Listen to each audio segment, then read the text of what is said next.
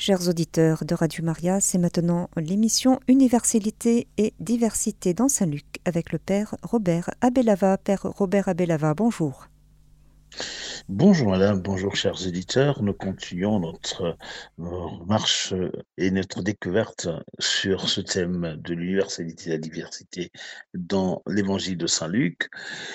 Nous allons parler aujourd'hui du texte de Bon Samaritain, voir comment ce texte nous présente justement euh, ce thème de l'universalité et de la diversité dans l'évangile de Luc. Je commencerai par dire que c'est un texte connu. S'il y a un texte qui parle de manière explicite de l'universalité et de la diversité, vocation chrétienne, eh ben, c'est celui du bon samaritain. C'est celui-là qui est le plus connu d'ailleurs. Il met en exergue la bonté la générosité d'un homme à l'égard d'un inconnu pour qui euh, l'aide est devenue un véritable témoignage de la fraternité dont parlent les évangiles. Ce texte est presque connu de mémoire par les habitués de lecture biblique, tellement l'histoire de la compassion ce bon samaritain est adorable. Alors, je vais commencer par vous lire ce texte et ensuite, je vais faire un petit commentaire exégétique, mais aussi surtout pastoral. Une question. Qui est mon prochain? C'est la question d'un légiste posée à Jésus. Et la réponse de Jésus, un homme descendait de Jérusalem à Jéricho et il tomba sur euh, des bandits. Ceux-ci, après l'avoir dépouillé et roué des coups, s'en allèrent, le laissant à moitié à mort. Par hasard, un prêtre descendait par ce chemin. Il le vit et passa de l'autre côté. De même, un lévite arriva à cet endroit. Il le vit et passa de l'autre côté. Mais un samaritain qui était en route arriva près de lui. Il le vit et fut saisi des compassions il s'approcha et pensa à ses blessures, on y l'huile et du vin, puis il conduisit dans une auberge et prit soin de lui. Le lendemain, il sortit deux pièces d'argent, les donna à l'aubergiste en lui disant Prends soin de lui, tout ce que tu auras dépensé en plus, je te le rendrai quand je repasserai. Lequel de trois, à ton avis, a été le prochain de l'homme tombé aux mains des bandits?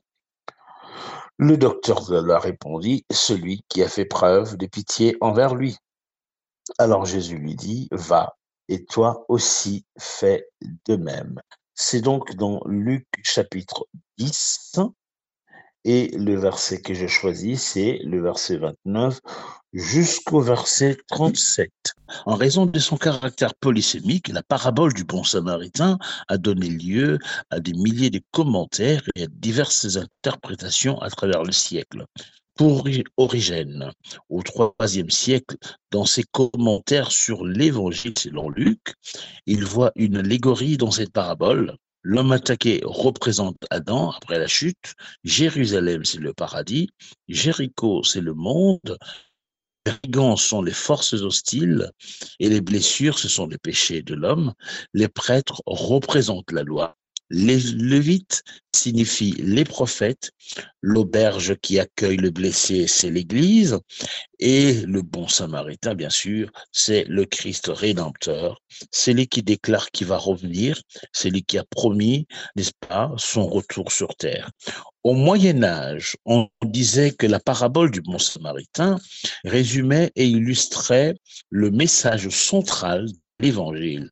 Dans cette compréhension, la parabole invitait tout naturellement le chrétien à reconnaître en Jésus le bon samaritain qui éprouve de la compassion, de la pitié pour le blessé et qui vient à son secours.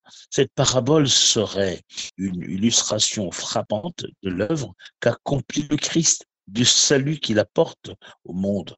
Elle nous parlerait pas de ce que nous avons à faire, mais de ce que Dieu a fait pour nous.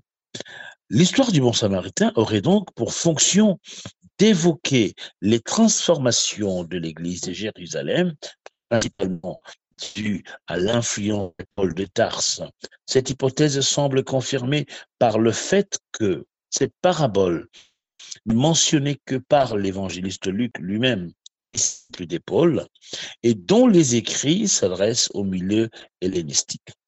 Ivan Illich, c'est un prêtre allemand au début de ce siècle, qui proposait de voir le Samaritain comme un Palestinien prenant soin d'un en plus, en plus d'outrepasser sa préférence ethnique afin de prendre son semblable, il commet une sorte de trahison en s'occupant de lui. En faisant cela, il exprime sa liberté de choix, répondant ainsi à la question qui est mon prochain, non pas par l'expression d'un devoir, mais par un don librement offert. Le pape François, lui aussi, donne une interprétation assez originale de, ce beau texte. Le pape François propose une interprétation nouvelle de la parabole dans son encyclique Fratelli Tutti, tous frères, en son chapitre 2 intitulé Un étranger sur le chemin. Il invite les lecteurs à prendre la place de chaque personnage du récit, car tous nous sommes ou nous avons été comme ces personnages. Nous avons tous quelque chose d'un brigand, quelque chose de ceux qui passent outre, quelque chose du bon samaritain qui peuvent aider. Verset 69. Les bons samaritains, nous continuons notre exploration dans les, différentes, les différents commentaires et interprétations.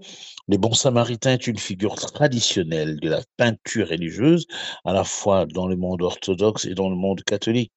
Il a été notamment représenté par Rembrandt euh, en 1632, par euh, Luca Giordano George, par Frédéric Watt, par Gustave Doré, par Gustave Moreau, par Alexandre Gabriel, par Descamps, par Van Gogh en 1880, par Maurice Denis, par Aimé Nicolas, euh, par Maximilien Lucce. Je peux vous donner tout le nom des personnes et des grands peintres qui ont fait euh, allusion à ce texte du bon samaritain dans toutes ses œuvres, le personnage euh, du bon samaritain apparaît en lui-même sans implication théologique autre que que nous retrouvons dans la parabole. En complément à son Var Requiem, écrit et créé à l'occasion de l'inauguration de la cathédrale restaurée des Coventry, le 30 mai 1962, Benjamin Britten compose l'année suivante une scandale qu'il intitule Misericordium, œuvre brève qui s'inspire de la parabole aussi du bon samaritain. Dans le monde musical, le groupe du dôme metal, Candlemas, a été appelé Samaritan sur son deuxième album, Nightfall. La chanson met en scène un homme aidant un vieillard misérable et qui se fait récompenser par le ciel pour sa bonne action. Au Congo, mon pays d'où je viens, le Congo euh, démocratique, hein, la République démocratique du Congo, un musicien célèbre du nom de Franco Luambo, qui a immortalisé dans un de ses tubes à succès le bon samaritain, ainsi pour lui, le bon samaritain était celui qui donnait sans compter. Le Vatican décerne chaque année une médaille du bon samaritain à ceux qui s'engagent au service de malades. En 2007, cette médaille a récompensé monseigneur Thomas Williams, évêque auxiliaire de Liverpool. Au Canada et aux États-Unis, la loi du bon samaritain protège de poursuites quelqu'un portant assistance à autrui. Le bon samaritain, c'est le nom qui a été donné à la traduction française d'une nouvelle de Shirley Jackson et qui raconte l'histoire d'un homme en apparence bienveillant et qui porte assistance à une jeune femme ivre. Le texte du bon samaritain, comme nous venons de les voir, c'est tout cela. C'est toutes ces interprétations qu'elle a inspirées, qu'il a inspirées. Mais il est aussi plus que tout cela, car depuis une trentaine d'années, on a vu surgir et se développer une autre explication, une autre interprétation. À la différence des interprétations que nous venons de citer, euh, l'interprétation qu'on entend aujourd'hui accorde une très grande importance, d'une part, au contexte de la parabole et d'autre part à la manière dont euh, la parabole s'insère dans un débat entre le Christ et le légiste juif. C'est ce que nous allons retrouver maintenant dans cette deuxième partie. Après la récension et l'actualité de cette parabole, nous allons retrouver cette explication dans la deuxième partie où je présenterai la parabole comme une histoire réelle qui se greffe sur une parabole pour véhiculer un message de foi dont notre foi aura besoin. Et donc, c'est une histoire réelle, une histoire réelle greffée sur la parabole. Une parabole, le bon samaritain, qui révèle à la fois une difficile compréhension de la loi et un conflit entre les deux frères ennemis, le samaritain et les juifs. Il y a d'abord la banale question du légiste sur la loi. Qui est mon prochain? Le terme a plusieurs acceptions, plusieurs significations, qui finalement révèlent la difficulté qu'on éprouve parfois pour traduire les vraies questions de la foi. La parole de Dieu n'est pas un condensé, nous dit le un condensé des théories, nous dit le Christ, mais bien une réalité à vivre.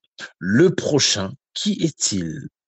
Question d'autant plus intéressante car certains pharisiens et esséniens considéraient comme des prochains seulement ceux qui faisaient partie de leur confrérie.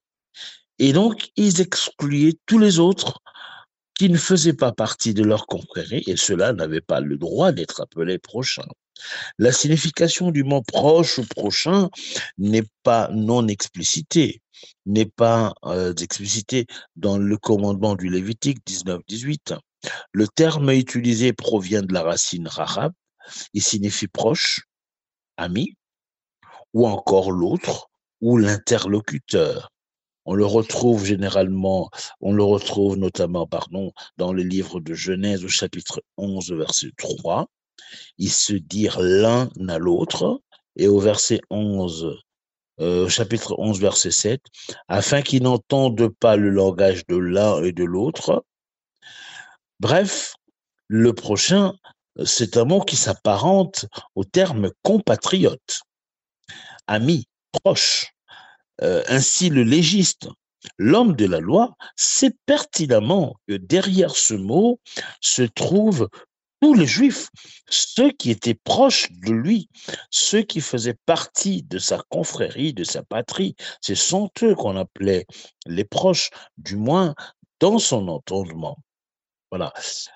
À l'exception, donc on ne doit pas mettre derrière ce mot le terme étranger, qui n'était pas plus proche, mais l'étranger était considéré comme l'éloigné, comme les différents. Donc, qui est mon prochain? C'est une question provocatrice parce que justement, il savait très bien que pour lui, le proche, le, prochain, c'était celui qui faisait partie euh, de sa patrie, de sa confrérie, de son environnement immédiat. Alors la majorité des rabbins enseignaient que tous les juifs, tous les membres du peuple élus étaient voilà, ce prochain-là dont, euh, dont parlaient justement les textes anciens. Par contre, ils estimaient que le commandement d'amour ne concernait pas les païens, pas les idolâtres. Et ils n'avaient pas le, le droit d'avoir le titre de prochain. On déconseillait d'ailleurs d'avoir de relations avec ces païens, avec ces idolâtres, et donc aussi de ne pas euh, leur venir en aide. C'est ce qui est beau justement dans la réponse du Christ. Hein. Le Jésus étend le terme prochain vers une portée universelle où le prochain devient tout homme. Aussi, euh, le prochain n'est pas seulement le frère, mais plutôt le plus proche, celui qui nous, celui qui nous ressemble. C'est finalement l'homme, tout homme, qui est à côté de nous. Le texte parle dès lors de la fraternité universelle. Le prochain, pour répondre à la question du légiste qui justifie la parabole de Jésus, ce serait alors toute personne blessée, abîmée, meurtrie, qui se trouverait sur son chemin, sur mon chemin. Certains rabbins déjà parlaient euh, déjà comme cela, hein, euh, ce qu'on appelait des libéraux. Ils incluaient derrière ce terme tous les êtres humains, étaient des prochains, quelle que soit leur race, leur, leur nationalité, leur religion. Il y avait donc un profond désaccord qui se traduisait aussi par des vives discussions des véritables polémiques entre ces trois courants, euh, entre ces, deux courants, euh, euh, les, les, les, les, orthodoxes, les, rabbins durs et le rabbin qui étaient libéraux. Donc, on semble voir quand même ici, voilà, un conflit et qu'on demandait à Jésus de, pouvoir trancher. Et je crois qu'il a pris euh, parti euh, euh, pour les rabbins libéraux qui voyaient derrière ce terme, derrière ce terme, le, le, le, le tout homme, voilà, tout homme, tout homme de toute nationalité, de toute religion et de toute race. Voilà. Mais Jésus ira encore beaucoup plus loin que ces rabbins libéraux parce que il ne parlera pas, il ne mettra pas en, en, exergue la bonté, la générosité de ce prochain, mais plutôt de, de l'étranger, n'est-ce pas? Qui vient au secours du juif, celui qui ne l'accepte pas, celui qui refusait de l'accepter. Et donc Jésus utilise ici des termes bien connus du monde juif. Pourquoi je le dis? Parce qu'il utilise des termes bien connus du monde juif, euh, de termes comme prêtre, comme lévite. Voilà, le prêtre qui a vu euh, cet homme blessé, couché, et qui est passé à côté, de même que le lévite. Le Christ nous renvoie ici à un vieux conflit qui divise deux frères ennemis depuis la nuit des temps que l'on retrouve de manière explicite à l'époque de Néhémie et de Esdras, le peuple samaritain et les peuples juifs. Nous le savons dès par l'histoire. Le peuple des Samaritains évoqué dans le deuxième livre de Rois se disait descendant des Hébreux et en particulier des Jacob. Les Samaritains étaient issus des mariages mixtes entre juifs et étrangers. Les Samaritains avaient construit sur le mont Garizim, on le retrouve dans Jean chapitre 4, verset 20, un temple pour louer le Seigneur. Et donc, euh, ils avaient carrément refusé, en le faisant, euh, d'aller se réunir avec les Juifs dans le temple de Jérusalem. Leur religion se fonde, bien sûr, sur le seul Pentateuque, et ils refusent la centralité religieuse du temple de Jérusalem. Au retour de la captivité à Babylone, eh ben, les Juifs ont refusé de les accepter, de les admettre parmi eux comme des frères. Depuis lors, les deux communautés évitaient euh, tout contact. Justement, de, ce, de cette parabole se trouve ce problème, ce conflit, n'est-ce pas, où euh, Samaritains et, euh, Juifs se repoussaient. D'après Flavius Joseph, il y avait une hostilité, une hostilité réciproque qui se serait envenimée entre les deux peuples à la suite d'une profanation du temple de Jérusalem.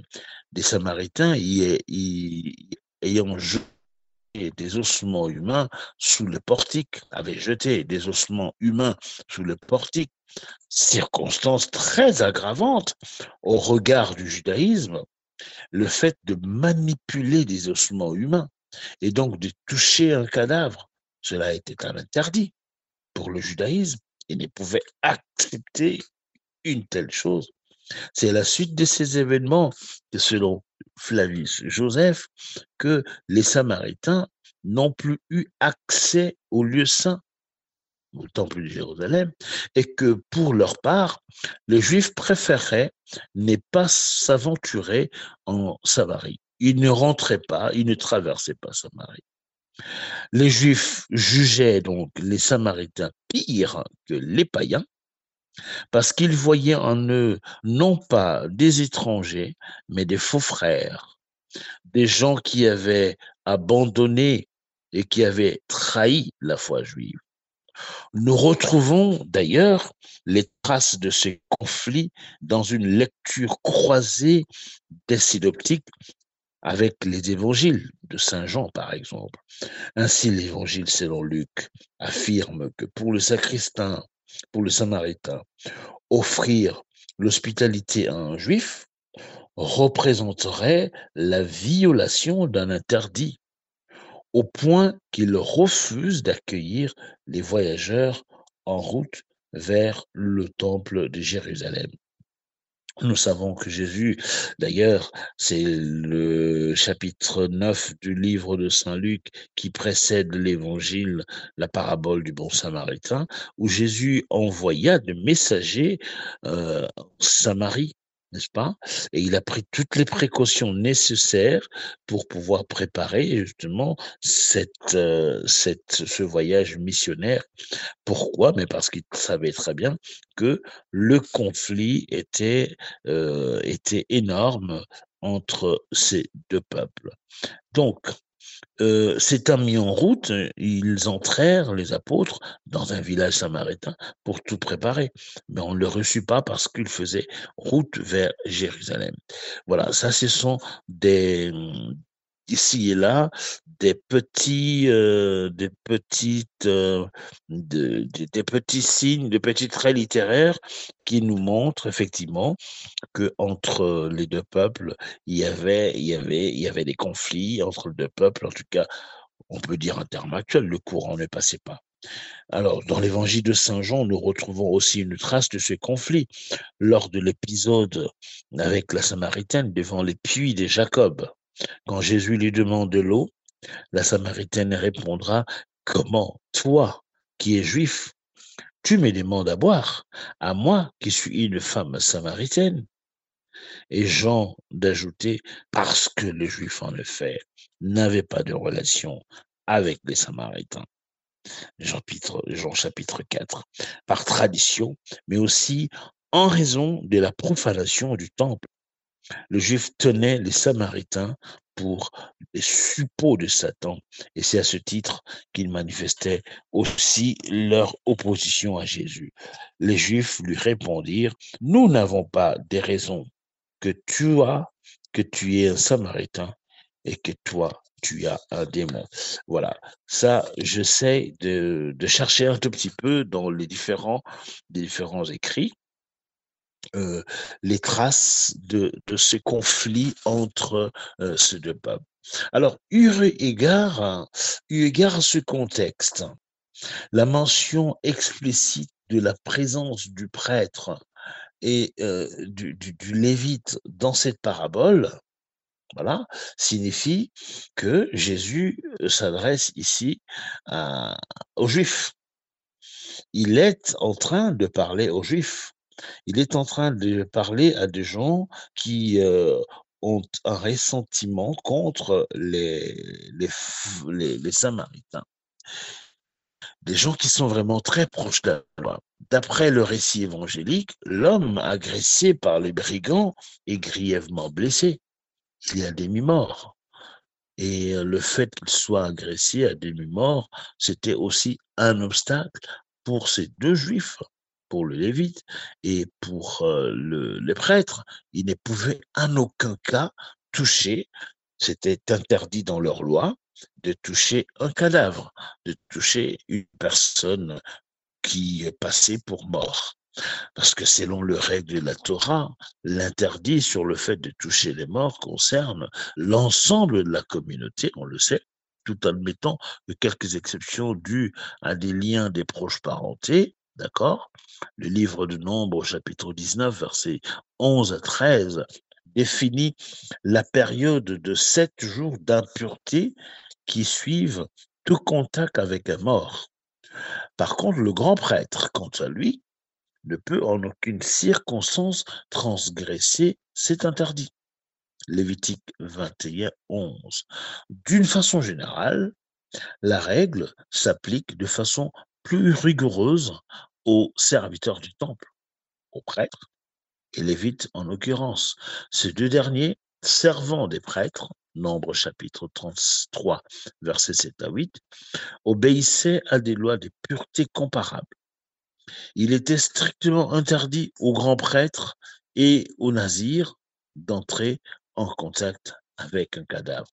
Grands prêtres, prêtres et lévites, tel est le cas justement. Or, les deux passants mentionnés dans la parabole sont un prêtre, voilà, et un lévite. Et comme le souligne euh, Wilbert Kreis, ces prêtres et ces lévites se rendent peut-être à Jérusalem pour un office au temple, et dans ces conditions, le simple fait de toucher du sang, et à plus forte raison un cadavre, les disqualifierait dans l'exercice de leur service. De ce fait, la parabole montre un prêtre, un lévite, légalement irréprochable. Ils ont respecté la loi à la lettre. Par contre, le samaritain, lui, n'est pas tenu par cette loi, mais a été saisi tout simplement des compassions. Par cette scène, il a fait ce qu'il ne devrait pas faire. Voilà le contexte posé Maintenant, nous pouvons passer à l'interprétation de texte et peut-être aux implications et aux messages que ce texte pourrait nous donner euh, pour euh, l'homme d'aujourd'hui. Alors ce texte dégage, de ce texte dégage plusieurs enseignements. Premièrement, en parlant du Samaritain, ce n'est pas la première fois que Jésus le cite en exemple. On se rappelle de la guérison de dix lépreux dans Luc chapitre 17. Le seul parmi les lépreux qui fut guéri deux fois, eh ben, c'était un étranger, un samaritain. Le samaritain qui est revenu pour remercier le Seigneur. C'était une provocation ou une allusion explicite pour exprimer le malaise auprès de son peuple qui se croyait pur et qui rejetait cette catégorie des populations. Question et point d'interrogation à la fin. Jésus parle ici de la foi, mieux de la bienveillance à l'égard de cet étranger aux yeux de la loi, à des juifs rompus à la loi de Moïse. Ces derniers, pourtant, connaissaient la Torah, priait dans les temples de Salomon, récitait des prières à longueur de journée. Cette mise en évidence de l'étranger porte un double message. Le texte devient un avertissement aux Juifs, mais aussi aux habitués des cultes qui s'appliquent à réciter des prières sans les vivre, qui vont finir par devenir des fonctionnaires du sacré, être des gens qui exécutent machinalement des prières sans les vivre, il ressemblerait à tous ces croyants ou chrétiens de nom, ceux qui brandissent leurs actes de baptême sans vivre la loi, la foi reçue, ceux qui fréquentent les églises, les visites, mais sans pour autant voir Dieu. Donc, il est en train, euh, ici, dans cette parole, de, combattre un tout petit peu de combattre euh, euh, ce, formalisme religieux. D'accord? Ce formalisme religieux, l'allusion à la présence justement des personnes du temple, c'est un clin d'œil au combat à mener contre ce formalisme religieux. Il s'agit nullement de se détourner de nos urgences euh, euh, que sont les aides apportées aux personnes faibles de nos communautés. La guerre d'aujourd'hui porte un nom, c'est la religion. La guerre de religion. Cette guerre de religion pousse les adeptes et les croyants à s'éloigner plutôt qu'à s'unir. Les noms de Dieu commencent à se diviser parce que l'on s'attache beaucoup plus aux observances, aux observances et aux règles de religion plutôt que à l'essentiel. L'essentiel, ben, c'est l'aide à apporter justement euh, aux personnes qui sont vraiment dans le besoin. Et là, nous pouvons dire que le devoir euh, de l'homme, de la religion, euh, devrait être de relever la personne courbée, la personne couchée par terre, plutôt que de strictement à une règle creuse, une règle qui s'éloigne de, du devoir primordial de l'homme. Voilà ce que l'on peut déjà euh, donner comme euh, une première lecture, un premier enseignement de, euh, qui découle justement de, de ce texte du Bon Samaritain. Un deuxième enseignement, c'est justement sur la valeur de l'universalité et la diversité justement du, de la vocation chrétienne universalité parce que le frère du Christ, c'est justement ce bon samaritain. Diversité, ce frère n'est pas un frère qui vient de la Judée ou de la, même, la même patrie que celui qui est tombé, celui qui est malade. Dieu nous a créés pour vivre ensemble, les uns avec les autres, et cela sans distinction. Dans le Christ, Paul nous le redira avec force détail dans le livre des Galates au chapitre 4, il n'y a plus ni grec, ni roumain, ni païen. Vivre avec les autres, c'est témoigner finalement de l'universalité de la vocation des chrétiens. C'est le message que nous découvrons à travers la parabole du bon samaritain. Ce bon samaritain, c'est finalement la figure par excellence à la fois du Christ, mais aussi de l'autre, du chrétien en général. Cette mise en évidence de la foi de l'étranger, voilà, met euh, aussi en évidence la diversité de la vocation chrétienne. Les dons, les talents ne sont pas spécifiques, ne sont pas spécifiques à un peuple bien déterminé ou à un seul peuple, mais il est spécifique au genre humain, à l'homme et l'homme de partout. L'herbe est verte aussi ailleurs. C'est la raison pour laquelle, même parmi les Samaritains, l'on peut trouver justement euh, des hommes qui pourraient aider, mais aider à fortiori, à fortiori, pardon, à fortiori toutes ces personnes qui le rejettent. Alors cette mise en évidence de la foi euh, de cet étranger, ce bon samaritain, n'est-ce pas, est un appel à briser les préjugés, à briser les préjugés et les idées reçues que nous avons parfois sur les autres qui sont différents de nous. L'homme euh, l'homme est particulier, l'homme, chaque homme est particulier il n'existe pas des hommes mauvais, mais il existe et des hommes mauvais et des hommes bons. Chaque homme est peut-être bon et peut-être mauvais, mais pas un groupe des gens qui sont mauvais. Cette parabole se veut une invitation au respect, au respect de chacun dans son identité propre, mais aussi euh, cette parabole est une invitation pour euh, une invitation la pour la construction d'une communauté fraternelle et c'est cela le défi de la parabole du bon samaritain. Il n'est pas qu'un message qui nous rappelle un contexte d'antan, un contexte du passé, mais c'est un vrai défi. Le défi, c'est justement celui de, non seulement de démonter les barrières qui nous divisent, mais le défi est de pouvoir bâtir une vraie communauté. Le disciple de Jésus est appelé à privilégier plus ce qui unit les hommes plutôt que ce qui le divise.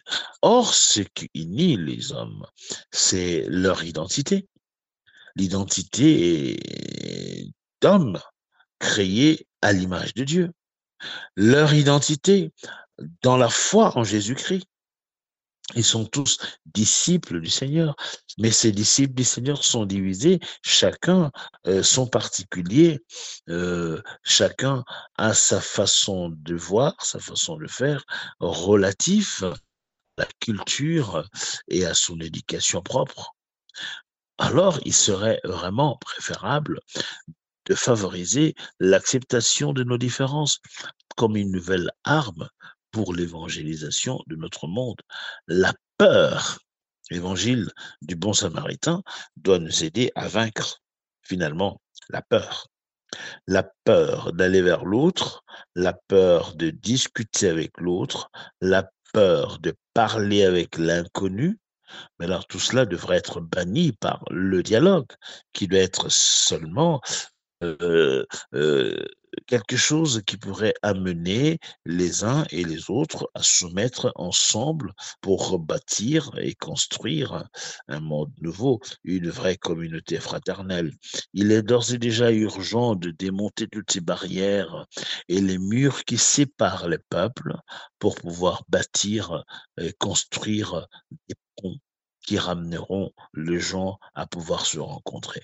Alors, on le voit, au départ, ce texte est une invitation à réfléchir sur notre comportement pratique à l'égard de tout homme.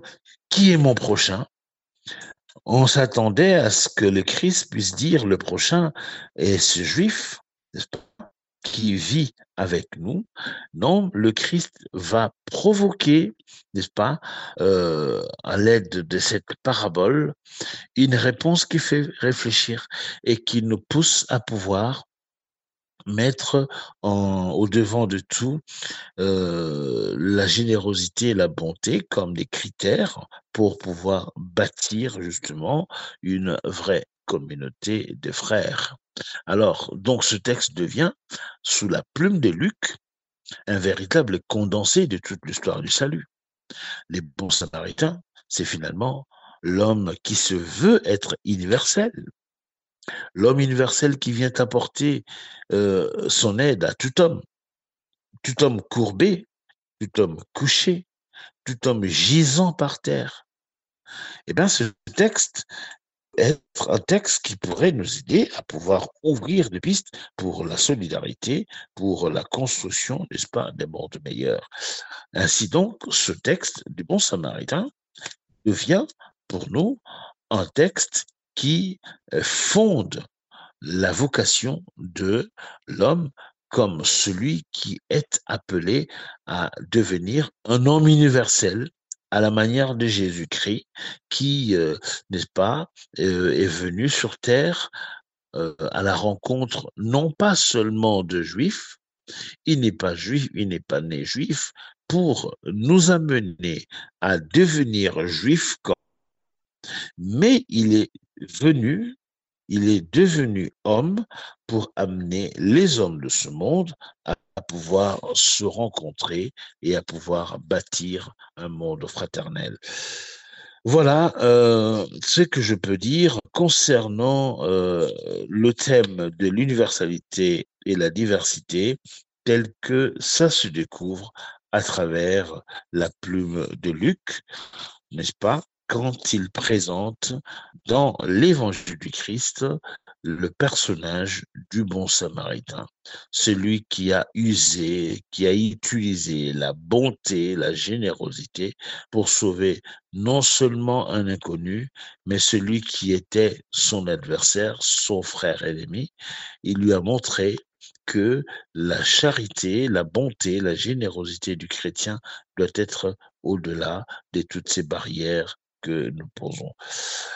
Un texte qui euh, se lit très bien aujourd'hui, un texte qui est très connu, mais c'est aussi un texte qui pourrait nous aider à pouvoir créer des lendemains meilleurs avec toutes les personnes qui vivent avec nous.